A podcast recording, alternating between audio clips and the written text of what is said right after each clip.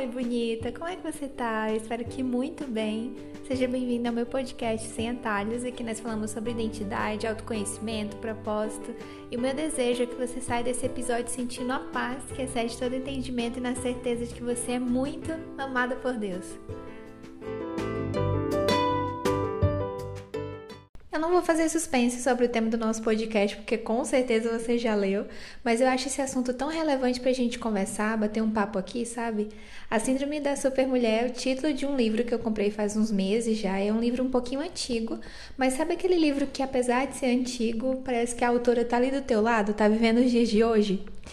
E aí tá, Suzy, o que que esse livro fala? Fala sobre as mulheres que se sentem obrigadas pela sociedade e principalmente por si mesmas a serem todas as coisas para todas as pessoas.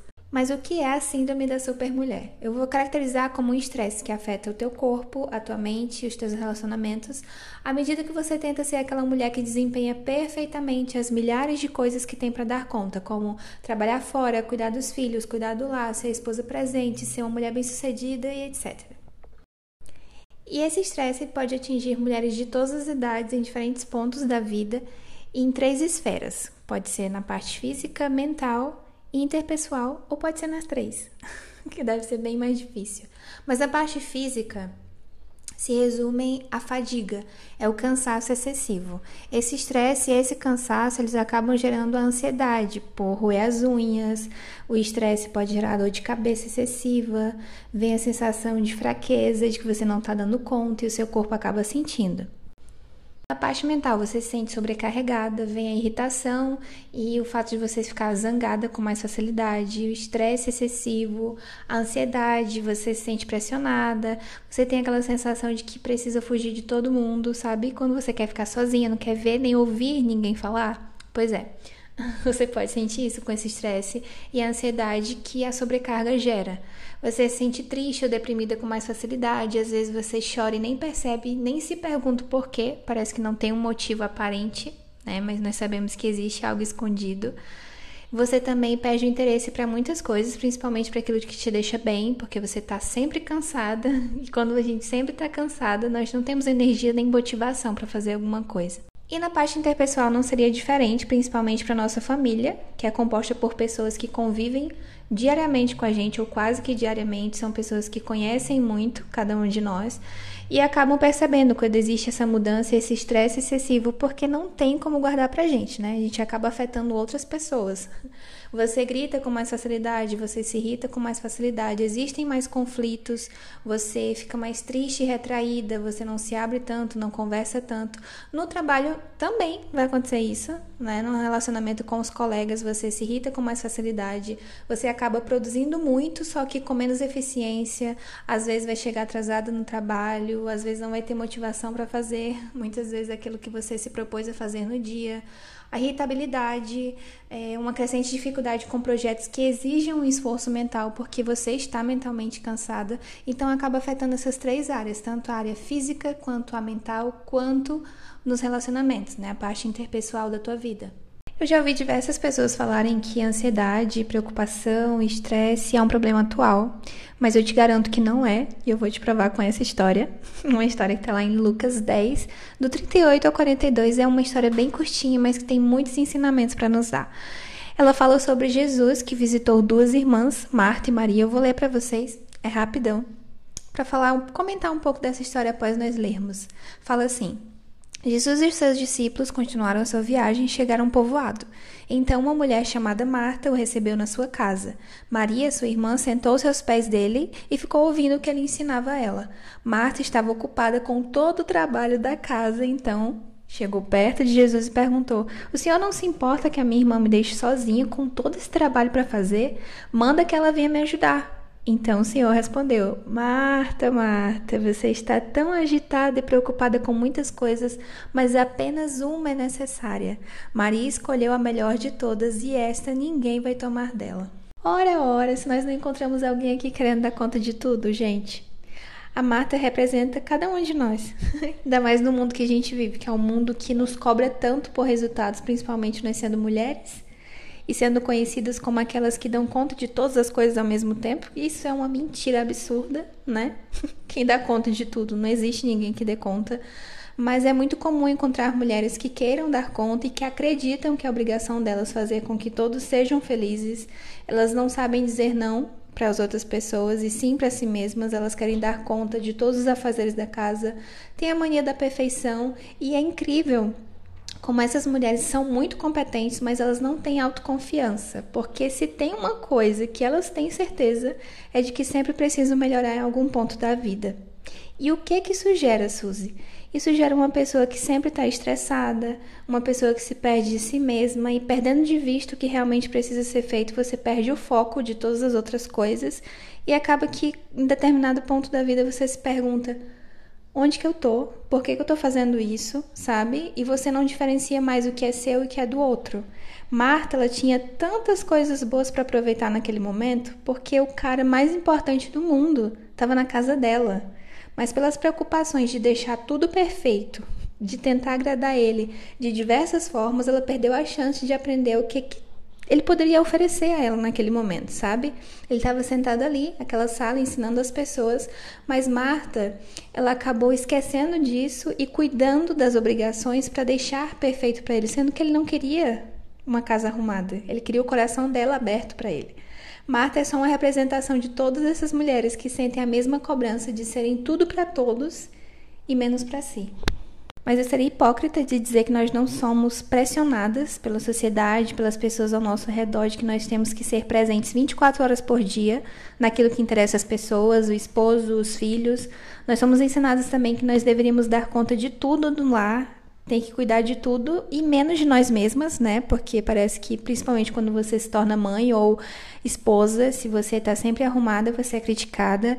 Se você é mãe e se arruma, você tá sendo egoísta, você tem que ser descabelada, você tem que andar de qualquer jeito, porque aí você tá sendo uma verdadeira mãe. e é engraçado isso, porque a gente cresce sendo ensinada de não demonstrar os nossos sentimentos e principalmente os negativos, porque a gente sempre tem que estar tá bem, existe uma obrigação para a gente estar tá bem. E para completar, se nós pedimos ajuda, nós ainda somos julgados porque nós não conseguimos cumprir o nosso papel. Por mais que exista uma parcela das pessoas ao nosso redor, eu também confesso a vocês que é necessário admitir que nós temos uma autorresponsabilidade sobre a nossa vida. Algumas coisas precisam ser ajustadas por nós mesmas e se você não fizer, infelizmente as coisas vão continuar assim e você vai se sentir cada vez mais sobrecarregada. E diante de tudo que eu vivo, diante de tudo que eu já presenciei, eu já ouvi dessa síndrome da supermulher, dessa ansiedade e estresse que essa sobrecarga gera em nós, essa necessidade de agradar todo mundo, de dar conta de tudo gera em nós. Hoje eu quero compartilhar contigo tudo que eu venho aprendendo e buscando sobre isso, para colocar em prática e mudar essa realidade. Se você se identificou com as coisas que eu falei até agora e sente a necessidade de mudar, eu acredito que você tem que se fazer algumas perguntas. E a primeira dela é: quem é importante e o que é essencial na tua vida? Eu falei agora há pouco que a supermulher ela se sente culpada porque ela não dá conta de tudo e porque ela acha que tem a necessidade de acalentar todo mundo, de cuidar de todo mundo, né? Mas eu acho importante você se fazer essa pergunta: quem que é importante e o que é essencial na tua vida? Senão você sempre vai colocar outras coisas à frente daquilo que é essencial. E eu trouxe alguns exemplos. Não sei se você vai se identificar, não sei se você vai ouvir isso e pensar: caraca, eu faço isso. eu faço isso sempre. Você interrompe um projeto muito importante que você está realizando para conversar com alguém que está precisando no telefone. Você concorda em cuidar do filho da sua amiga porque ela precisa ir para um compromisso, sendo que você tem um compromisso bem importante também, sendo que você tem que dar conta de outras coisas. Você comparece a um encontro com uma amiga porque ela quer a sua companhia, sendo que você tinha inúmeras coisas para fazer. Não estou dizendo que você tem que deixar de ser amiga, mas você abre mão de tudo que você tem para cuidar e acalentar essa outra pessoa. Você também ouve uma amiga, uma pessoa conhecida falando e reclamando sobre a vida, sendo que você tem tantas outras coisas para fazer e dar conta também do que é essencial. Você também concorda em ter pessoas na tua casa, mesmo que você não goste dessas pessoas, que essas pessoas sejam tóxicas para você e você acaba aceitando porque você quer agradar e tem medo de decepcionar as pessoas. e é nessas horas que a gente para para pensar o quanto nós nos sentimos culpadas quando nós não atendemos a expectativa de alguém, ou então quando nós negamos um pedido de ajuda, sendo que nós também estamos precisando de ajuda.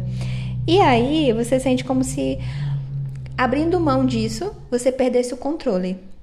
Você quer controlar esse cuidado também. Você tem a necessidade de cuidar do outro. Mas aí é que eu te convido a se perguntar: quem que é importante na tua vida? Será que pessoas alheias a você, pessoas que nem acrescentam e que são tóxicas para você, elas são mais importantes do que a tua própria família? Elas são mais importantes do que você? Eu estava vendo um, uns textos, eu adoro ver textos, eu adoro frases. Eu já falei aqui nos podcasts anteriores, eu sempre trago uma frase ou algo do tipo. Mas eu vi uma pessoa falando assim: escreve, faz uma lista das pessoas mais importantes da tua vida. E aí você escreve, né? E no final ela fala assim: Eu espero que o seu nome esteja inserido. E você não para para pensar sobre. Você sempre acha que as outras pessoas são mais importantes ou você nem lembra de si mesma, né? E o que, é essencial na tua vida no momento? No momento, o que, que você está fazendo? É uma reforma na casa? O essencial na tua vida agora é cuidar do teu filho? O essencial da tua vida é começar um novo projeto, começar a empreender? É trocar de carreira? É procurar um emprego? É focar no teu sucesso profissional? É focar no teu ministério? Não sei, mas primeiro de tudo você tem que se perguntar: quem é importante, quem você vai dar satisfação e o que que é essencial na tua vida. Se você não determina aquilo que é importante e o que é essencial, aí tudo, tudo que é alheio a você vai se tornar prioridade. A segunda pergunta que você deve se fazer é se você tem sido assertiva. E o que, que é assertividade? É a capacidade de comunicar os teus direitos e limites a outras pessoas. Isso inclui duas coisas. Primeira, saber dizer não. Muitas de nós temos essa dificuldade. E eu acho interessante quando eu estava lendo, a autora relatar de que nós não gostamos de dizer não porque nós não gostamos de ouvir não. Nós não gostamos de rejeitar as pessoas porque quando elas impõem limites e dizem não para nós, nós nos sentimos rejeitadas. e aí acaba que você aceita tudo e isso gera uma dificuldade muito grande porque você sobrecarrega da mesma forma. E eu vejo muitas pessoas falando sim para tudo e concordando com tudo e depois reclamando. E elas se veem sobrecarregadas e estressadas, mas elas se sentem culpadas se fizerem isso. E quando você cria conteúdo na internet, faz um tempinho que eu crio já, apesar das pausas, né? É, as pessoas acham que você tem muito tempo livre. e quantas vezes, quando eu estava criando, quando eu estava aqui ocupada, as pessoas falavam: Nossa, queria tanto que você editasse uma foto para mim. E eu não falo de pessoas próximas, eu não falo de pessoas que existe uma troca, sabe? Eu falo de pessoas que nem falavam comigo. E é interessante isso, quantas pessoas acham que você tem tempo sobrando só porque você está criando coisas na internet. E não é assim. É muito importante você impor limites, é muito importante você falar ao outro que não dá no momento. E, gente, eu garanto a vocês que é libertador você impor limites às outras pessoas. E ó, vai ser difícil no início, mas depois, depois você acaba acostumando. Eu não tô dizendo para você não ajudar mais ninguém. Não é isso que eu quero falar. Mas impor, impor limites é você dizer ao outro que você não está sempre disponível. Que como existe. Falei na outra pergunta, né? Como eu falei na outra pergunta, existem coisas que são importantes e que são essenciais para você. Mas que não é só você que tem que saber isso. As outras pessoas também têm que saber. Primeiro, saber dizer não, na parte de assertividade. E o segundo é saber pedir ajuda. Olha aí, meu povo. Eu confesso a vocês que por muito tempo da faculdade eu tive essa dificuldade de pedir ajuda. E aí o que que acontece? Você sobrecarrega da mesma forma, né? E vem os temidos trabalhos em grupo, que você acaba fazendo tudo. Mas sabe o que que eu percebi? Quando um dos meus grupos, ele quebrou, ele rompeu, e foi cada um para um lado, que eu estava impedindo dessas pessoas de crescerem porque eu estava fazendo tudo para elas. Eu precisava delegar funções e precisava dividir a carga. É muito pesado para uma pessoa só levar. E eu tenho certeza que se você está sobrecarregando e fazendo tudo aí, você vai se identificar com isso. Nós precisamos aprender a dividir as coisas. Você não é uma super heroína porque dá conta de tudo e no final está sobrecarregada e cansada e com desgaste emocional, físico, certo? Você pode pedir ajuda e você deve delegar funções se você puder no momento. delegar funções e dividir essa carga que é muito, muito pesada para ser levada sozinha. A terceira coisa, é bem engraçado te perguntar isso, mas eu queria que você respondesse para si mesma. Você trabalha 24 horas por dia? Eu sei que existem mães, eu sei que existem mulheres aí que dedicam a maior parte do tempo para casa, mas nós não estamos de plantão. Nós não estamos de plantão 24 horas por dia. E o que, que você quer dizer com isso, Suzy? Eu não sei a realidade de cada uma de vocês. Eu não sei o que vocês enfrentam no dia a dia. E eu não tenho como dizer que as 24 horas são as mesmas para cada uma de nós, porque não são. Eu sei que existem pessoas que têm mais privilégios que as outras, mas o que, que eu quero dizer com isso? O meu ponto é: não é o momento que você está vivendo agora, mas de que você viver centrada no aqui e agora. E o que, que eu quero falar, transmitir com isso? Eu não quero que você me entenda mal. A primeira coisa é que nós precisamos determinar metas alcançáveis para o dia. Não tem como você colocar 20 coisas para você cumprir naquele dia, sendo que você sabe que o seu tempo é curto, que a sua disponibilidade para cumprir aquilo também não é tanta. Então, por que não começar com duas ou três tarefas para cumprir no teu dia? Se você já leva jeito para isso, se você tem mais tempo, coloca cinco tarefas para definir no teu dia. Mas se você já começa querendo definir metas ou colocar um cronograma semanal, querendo cumprir 50 coisas no teu dia, você sempre vai acabar e finalizar o teu dia ou a tua semana frustrada. Né? Você tem que começar a perceber que existem tarefas que não são para agora existem tarefas que são para agora e que nós precisamos começar a realocar, sabe? Essas tarefas que são mais urgentes e as que não são tanto. Então, se, por exemplo, vamos citar um exemplo aqui. Eu tenho eu tenho um seminário para apresentar daqui a um mês. Se eu me preocupar com ele agora, eu vou me frustrar, porque é daqui a um mês para apresentar.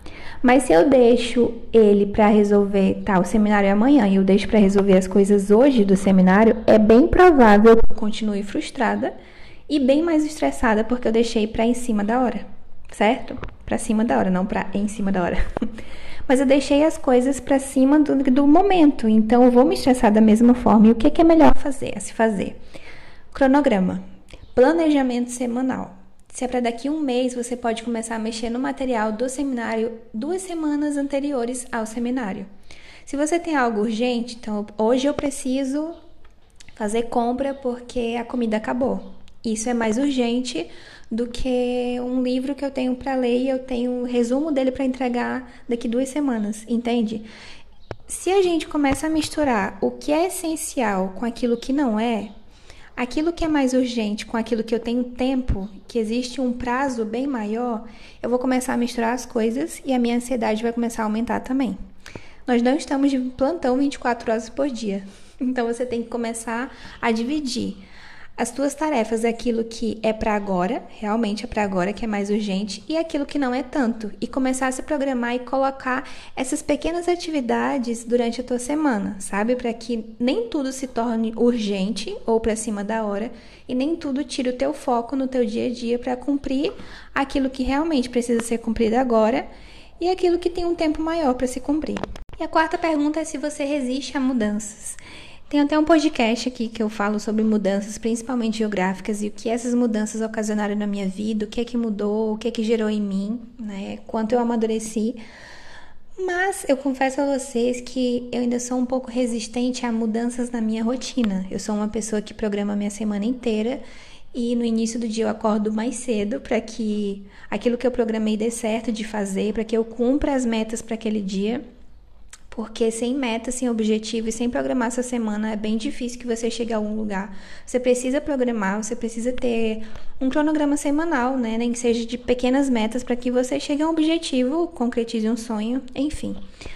Mas depois que eu comecei a ficar mais em casa e a produzir mais conteúdo para a internet, eu percebo o quanto é difícil você lidar com imprevistos e o quanto imprevistos acontecem, o quanto, o quanto coisas fora da minha rotina acontecem para que aquilo que eu determinei para o dia vá por água abaixo, sabe? Escorra pelo ralo.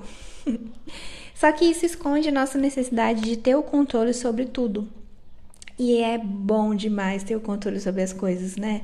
Mas isso acontece até a gente perceber que nada se pode controlar. Nem uma rotina, nem um cronograma, nem a nossa vida, nem as pessoas, nada. Né? Nós colocamos um cronograma, nós determinamos um caminho, mas no final existem diversas coisas externas e internas que acontecem na nossa vida que acabam mudando um pouco desse cronograma. E isso esconde nossa necessidade de controlar, esconde esse nosso medo de confessar que a vida é algo que não dá para se controlar. E por que que é muito mais fácil você se ligar ao passado ou ficar remoendo, dizendo que, nossa, daquele jeito dava certo, naquela época que eu fiz, deu super certo? Porque é muito mais difícil você incluir um hábito novo, algo novo na tua vida, você mudar. Mudar gera esforço, confessar que as coisas não têm um controle, de que você não tem controle sobre tudo, gera um esforço e um incômodo muito grande. Mas a gente precisa começar a trabalhar isso na nossa mente e entender que mudanças vão acontecer. Que você continue aí com seu cronograma, com suas metas semanais para o ano, enfim. Mas que existem coisas fora do nosso controle que vão acontecer. Mas que isso não necessariamente precisa mudar, sabe? Precisa nos, nos tirar do eixo. E esses dias eu estava até conversando aqui em casa sobre isso, né? A importância de você ter um plano B. E aí eu vi, eu, a gente sempre ouve, né, de coaches e aquelas frases motivacionais falando: ah, se você já tem um plano B, é porque você não confia que o plano A vai dar certo. Não é isso, é porque existem imprevistos. E a gente precisa todos os dias trabalhar com esses imprevistos, né? Ter o plano A, ter o plano B, ter o plano C e saber que nem todo dia a gente vai entregar 100%. Suzy, eu faço isso tudo, mas eu não sei o que fazer para que isso seja diferente. Por isso que eu tô aqui, para te dar esses conselhos. Pega o papel, a caneta e anota para que você não esqueça e você lembre disso diariamente.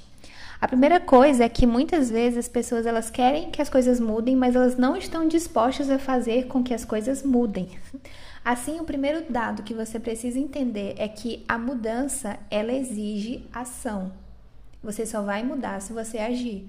Se você quer mudar um hábito de fazer exercício físico, por exemplo, de beber mais água, você precisa, por mais que exista um incômodo, você precisa começar a fazer exercício, começar a beber mais água, por mais que você não goste, mas para que algo mude na sua vida, isso vai exigir ação da sua parte.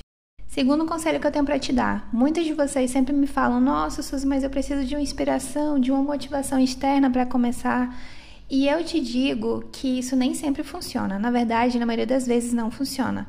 Pode até dar certo no início, porque você tá, nossa, é um ambiente novo, é algo novo que eu tô fazendo, eu tô super motivada, mas não é a motivação e nem a inspiração que te segura nas coisas. Nem sempre quando eu tenho algo para produzir, um podcast para fazer, algo para gravar, eu tô motivada e muito menos, eu acho que a inspiração aí é 10% do, do negócio. muito menos inspirada a fazer alguma coisa. Mas o que, é que eu penso? Eu tenho que ter autodisciplina e eu tenho que ter, acima de tudo, um propósito. Qual o meu propósito? Gravar um podcast. Então, eu vou sentar, eu vou escrever, eu vou estudar, eu vou pesquisar temas, eu vou perguntar para vocês. Eu tenho que agir, mas antes de tudo, eu tenho que ser autodisciplinada para cumprir aquela meta, entende? Então, vamos supor que eu preciso. Eu preciso emagrecer 10 quilos até março. Daqui para março nós temos quatro meses, basicamente, né? Quatro meses, três meses e um pouquinho. Tudo que me tira do foco não faz parte do meu propósito, do meu objetivo final. Então, se eu preciso emagrecer, geralmente eu preciso cumprir uma dieta, né? Não falo de restrição alimentar, mas cumprir uma dieta, eu preciso diminuir eu preciso fazer mais exercícios, mas durante esse tempo, durante esses três meses e meio, vai ter final de ano, vai ter o Natal, vai ter muita comida, e aí tem início de ano, e tem muitas outras coisas que entram aí no pacote de comidas que não são recomendadas para alguém que quer um propósito, que tem um propósito de emagrecer. Existem várias coisas externas, mas existe também a autodisciplina de você saber dizer não que nós já aprendemos agora há pouco, de você focar no teu objetivo final e você entender que nem sempre você vai estar motivada a fazer um exercício, nem sempre você vai, ter, vai estar motivada a ter uma alimentação legal, mas que o teu propósito, o teu objetivo final, eles precisam serem trabalhados durante esse tempo, entende? Quantas vezes, quantas vezes é, e eu digo assim, não há muito tempo, mas ano passado, muitas vezes eu cheguei a ir até a academia Até o carro, eu ficava dentro do carro, eu vi o Eric fazer exercício, mas eu não saía para fazer exercício, porque eu não estava motivada naquele dia. Aí pensa, eu troquei a roupa, calcei o sapato, fui até a porta da academia, mas eu fiquei esperando do lado de fora. E aí, muitas vezes eu me cobrava, nossa, mas eu não estou tendo o resultado que eu queria. Como que eu ia ter se eu não estava fazendo diferente? Como que eu ia ter se eu não estava fazendo exercício ou praticando aquilo que precisava ser praticado? Hoje em dia eu tenho um discernimento maior, sabe? E por mais que eu não sinta vontade, eu acabo indo. Sabe por quê? Porque às vezes a motivação e essa inspiração e a vontade, sabe, e essa felicidade de estar tá cumprindo os objetivos, ela vem durante o processo, ela vem enquanto você está fazendo. Mas se você esperar a inspiração, eu sinto muito, mas o negócio não vai dar certo. Pode até dar no início, mas não vai engrenar. Outro conselho que eu tenho para te dar: às vezes, quando você tem um objetivo, uma meta para cumprir, você quer ir com tudo. Você deposita todas as suas energias ali, sabe?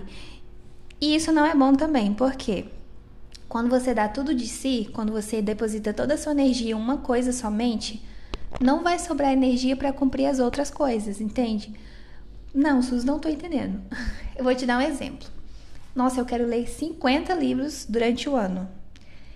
E aí você olha para o ano passado, você não leu nem dois livros. Vai dar certo começar assim com tudo de uma vez? Ah, eu quero mudar o meu corpo, eu quero ficar malhada, eu quero ficar Graciane Barbosa.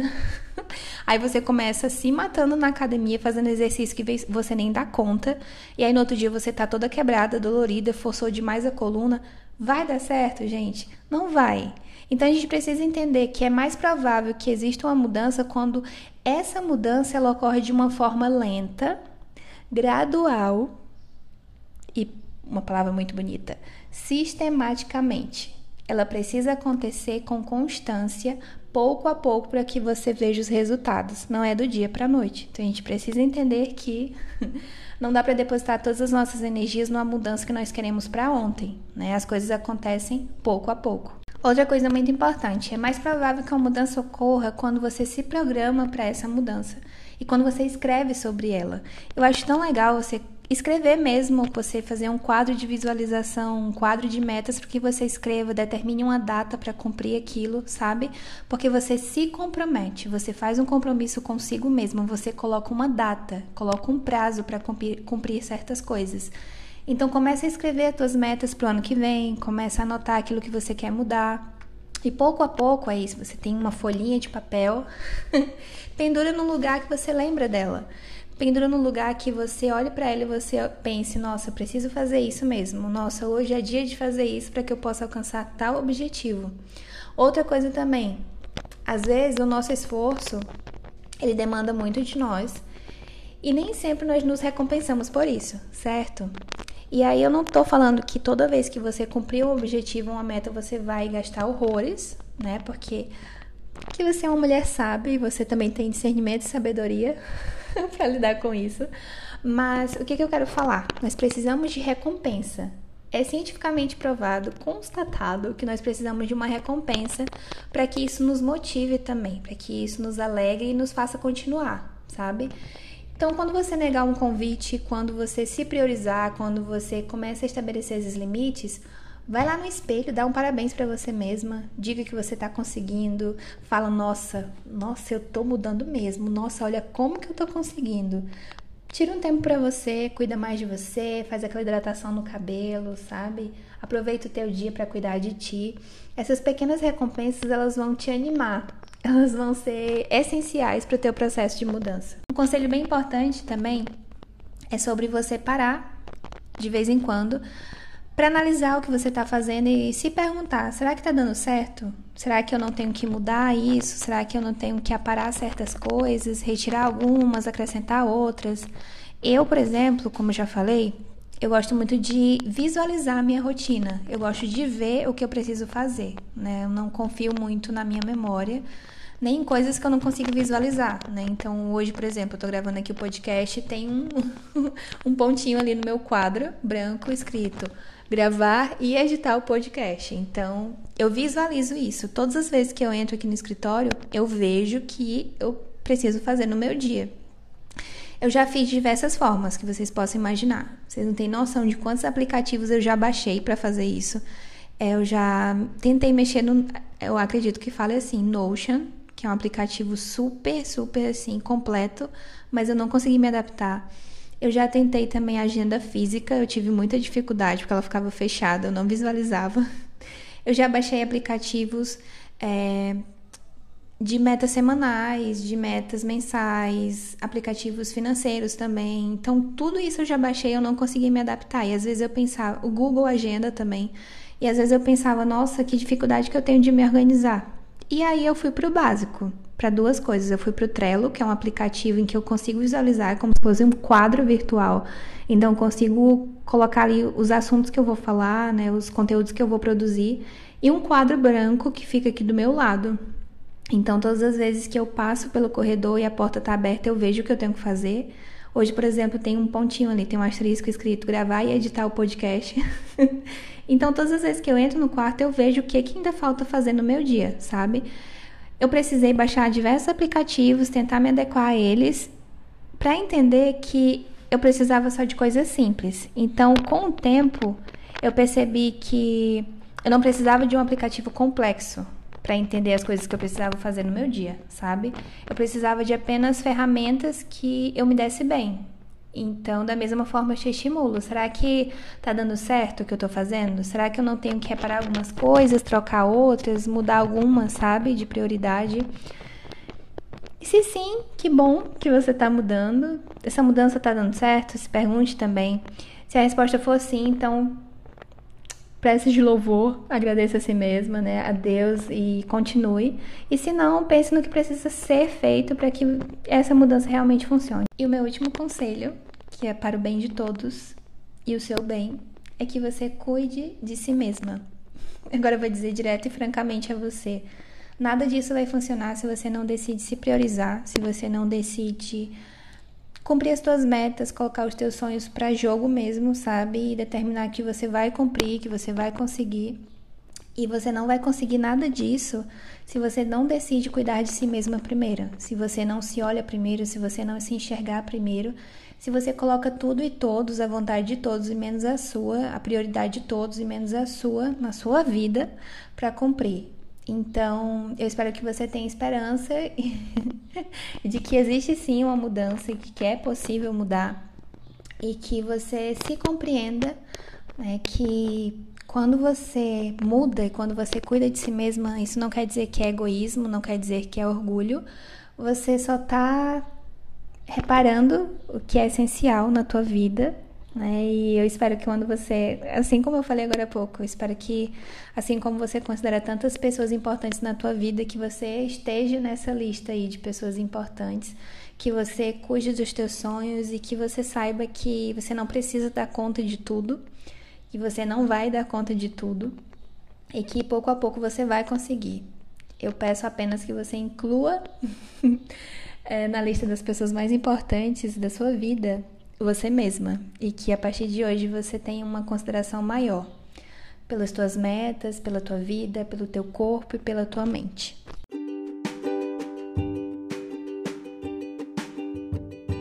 Então é isso, bonita. Eu desejo que você tenha uma ótima semana. Espero que esse podcast tenha acrescentado muito na tua vida.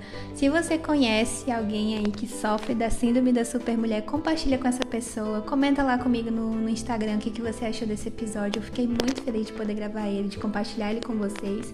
Eu espero que você cresça, que você conquiste seus sonhos nesse ano que vai vir. Nós não estamos no último episódio, mas quase no último. Estamos né? quase virando o ano aí. Eu espero que você comece a pensar e a priorizar o que realmente é essencial, tá bom? Eu te vejo semana que vem no último episódio do podcast dessa primeira temporada, nosso podcast. Fica com Deus, graça e paz. Um beijo. Tchau.